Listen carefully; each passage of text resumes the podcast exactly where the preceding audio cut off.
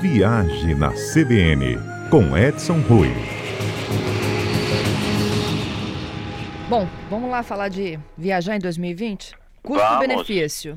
Pois é, Fernanda, custo-benefício para viajar do, em 2020 foi feita uma pesquisa por um Infomoney e apontou, nós vamos falar de Brasil, tá? É, apesar de que, vou abrir uma, um parênteses aí, o dólar, ele está seguindo a trajetória que foi é, mais ou menos os estudos do Banco Central apontaram para o final do ano, que é o dólar chegando a em média 4, 4,5. É essa média aí. E alguns destinos, inclusive, ficam mais baratos do que o Brasil. Mas vamos falar de Brasil. As passagens aéreas, mesmo com a crise da Avianca, o preço médio ela subiu em torno de 5,5% a 6% em relação ao que era o ano passado.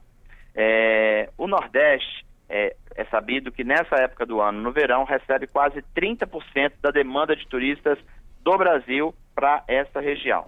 Então vamos começar pelo Nordeste. O destino mais econômico no Nordeste para se viajar é Fortaleza. Então Fortaleza tem um parque hoteleiro bem interessante, é grande, e a passagem aérea, ela foi na contramão da alta que a gente falou.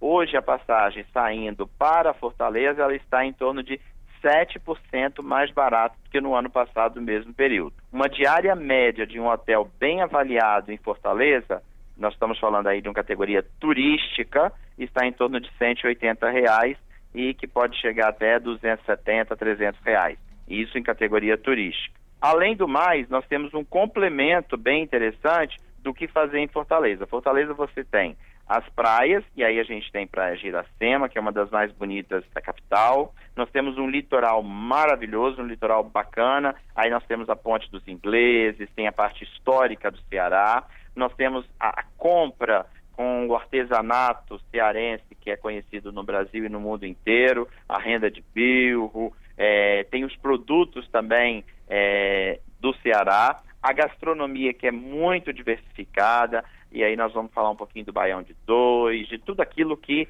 tem o Ceará, castanha de caju, tudo isso que a gente tem nesse arcabouço que formam a sensação e os, as impressões turísticas.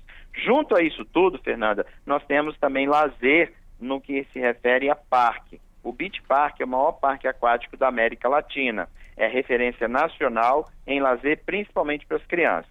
O ingresso custa em torno de 215 reais para você passar o dia. Então, o Ceará, na verdade, Fortaleza, como base, é uma boa pedida se você não tem ainda destino para a próxima temporada de verão. Para 2020, Fortaleza vai estar na crista da onda para como um bom destino com um preço bem interessante para viajar.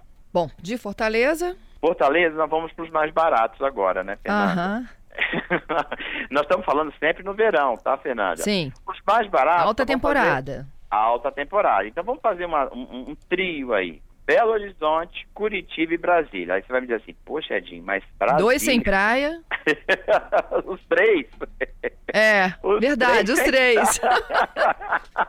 os três sem praia. Mas tem gente que não vai buscar praia. Então, se a gente estiver falando de Belo Horizonte, nós estamos falando aí do conjunto de cultural, as cidades históricas estão ali do lado, então você tem muita atração do que fazer, mesmo com o problema de Sobradinho, nós temos aí é, Inhotim que reabriu, então nós temos um conjunto. Tem museus, tem cidades históricas, aí tem Ouro Preto, tem Mariana, nós temos São João del Rei, enfim, tem um conjunto de cidades históricas muito interessante e tem gente que não curte praia.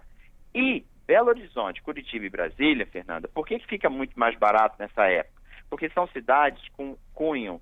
Brasília é político, então é o período de recesso. Então nós temos uma, uma demanda bem menor por hospedagem. Segundo, Curitiba e Belo Horizonte são cidades com cunho empresarial. Essa época a gente tem muitas, muita féria, muitas férias coletivas por parte das empresas, então demanda cai lá embaixo. Consequência, hotelaria dessas três cidades reduzem muito, muito, muito mesmo. E a demanda por passagens aéreas também. Então vão fazer com que esses três destinos caiam bastante. Aí já falamos um pouquinho de Belo Horizonte, de tudo isso que Belo Horizonte tem, de passeios culturais, museus que a maioria são gratuitos, E não podemos também deixar de falar da vida noturna, que em Belo Horizonte é muito agitada e em Brasília também. Verdade. As duas cidades têm vida noturna bem agitada, barzinhos, muita coisa bacana para desfrutar. E a parte gastronômica de Belo Horizonte a gente também não pode desprezar, porque é bem, bem, bem, bem desenvolvida, com muitas opções de A a Z aí no caso. O outro destino, Fernando, seria Curitiba. A Curitiba já tem uma, uma coisinha um pouquinho a mais. Curitiba você tem a parte histórica, você tem aí um passeio de trem pela Serra do Mar que é muito bacana, que é a Litorina, que desce até Morretes, é, e você pode chegar até o mar, apesar de ser uma água diferente da praia do que a gente está falando de Nordeste, mas é uma opção interessante. Você tem Vila Velha, que é um parque bem legal, que fica nos arredores, está cento e poucos quilômetros de Curitiba, então é um ponto também interessante para se visitar. E a gastronomia de Curitiba, bem bacana. Inclusive, a gente tem um Hard Rock Café, por exemplo, lá em Curitiba. Então, para quem está com família, que está buscando um destino com um preço interessante, está aí uma boa dica. Além do mais, você vai, vai enfrentar um verão ameno, um calor ameno, a temperatura à noite sempre é mais agradável. Esses três destinos, Fernanda, são para as pessoas que estão fugindo de praia, de agito de praia e tudo mais. E no ano novo, fica a dica aí, Brasília tem dos três aí o ano novo mais animado. Entre Belo Horizonte e Curitiba, Brasília tem o ano novo mais animado. Bom, e, e temos alguma dica para o norte? Para o norte, nós temos sim. Norte, nós temos Santarém. O pessoal fala assim, meu Deus, onde fica isso? Porque a gente já fica, fica lá no estado do Pará. Pará.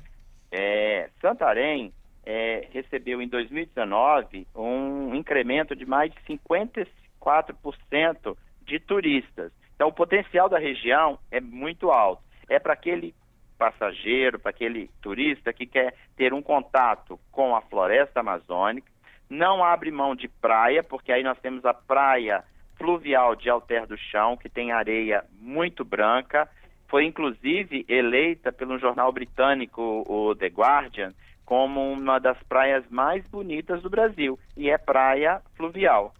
Tá? É uma cidade relativamente pequena, a vila tem aí em torno de 250 mil habitantes e a economia é, segue crescendo e as diárias lá você encontra diárias aí em média de 180 a 200 reais. O que vai ficar um pouquinho mais caro é a passagem aérea, mas como eu falei, é um período de baixa temporada. Então, apesar de ser alta temporada, mas para esse destino é baixa. Então você consegue algumas pechinchas para a região norte para visitar Santarém. De repente é um destino que se não está aí no seu radar, não pensou em nada, Santarém fica como dica de um bom lugar para visitar. Tá e certo. para ah. terminar, Fernanda, vamos para o sul, né? Isso. Não podemos deixar. A gente estava em Curitiba, né? É, agora vamos terminar o sul, porque são dois destinos aí no sul a mais que não podemos deixar de é, citar. O primeiro deles é Porto Alegre. Porto Alegre é base para você visitar não só a cidade, mas a Serra Gaúcha. A Serra Gaúcha tem o Natal Luz, é bom lembrar, até meados do mês de janeiro. O período de janeiro, Natal Luz, é muito mais econômico do que agora no período de novembro e dezembro. Então é um fato positivo. As diárias em Porto Alegre são em torno de 150 reais. Porto Alegre tem o mesmo fenômeno que a gente tem na cidades como Belo Horizonte, Brasília, é, é, é, é que são cidades é, com cunho executivo, existe uma redução no número de é, empresários, pessoas que viajam a trabalho, então os hotéis têm uma demanda menor, consequentemente as tarifas ficam mais baratas. Você pode, inclusive, pernoitar em Porto Alegre, passar um dia em Gramado, passar um dia em Caxias do Sul, na região das vinícolas, e curtir a própria cidade de Porto Alegre. Porto Alegre tem um centro histórico interessante, você pode fazer um passeio de barco pelo Rio Guaíba, você, mesmo sem horário de verão, mas na região sul, você vai estar, tá, o sol vai estar tá se pondo por volta de 8 horas, 8 e meia, quase 9 horas da noite, então você tem um dia mais longo e tem muita atração no, no quesito bares e restaurantes, muitas cervejarias artesanais, muito é, churrasco, muitos bares descolados, então dá para curtir aí Porto Alegre como base, ficar aí um, dois dias, e também visitando as cidades que estão no entorno de Porto Alegre. Nós estamos falando de cidades que estão aí alcançáveis com 100 quilômetros, você consegue sair pela manhã, passar o dia inteiro, curtir e descer no final da tarde. Para terminar, Fernanda, é rapidinho. Florianópolis. Ah, okay. Florianópolis a gente não pode deixar de falar porque é a queridinha do sul do Brasil. Aí já é um pouquinho mais caro, mas as tarifas estão bem melhores esse ano em relação ao ano passado, em função da diminuição da quantidade de argentinos em Santa Catarina. Com a crise econômica lá, eles reduziram um, consideravelmente, quase 50% na demanda, e aí os brasileiros podem desfrutar de Florianópolis e praias de Santa Catarina com uma tarifa mais baixa esse ano. Tá certo. Agora a gente fechou o nosso roteiro. Obrigada, Edson. E quinta que vem a gente volta. Até quinta, Fernanda. Na próxima quinta a gente vai falar do que é destaque para as viagens internacionais em 2020.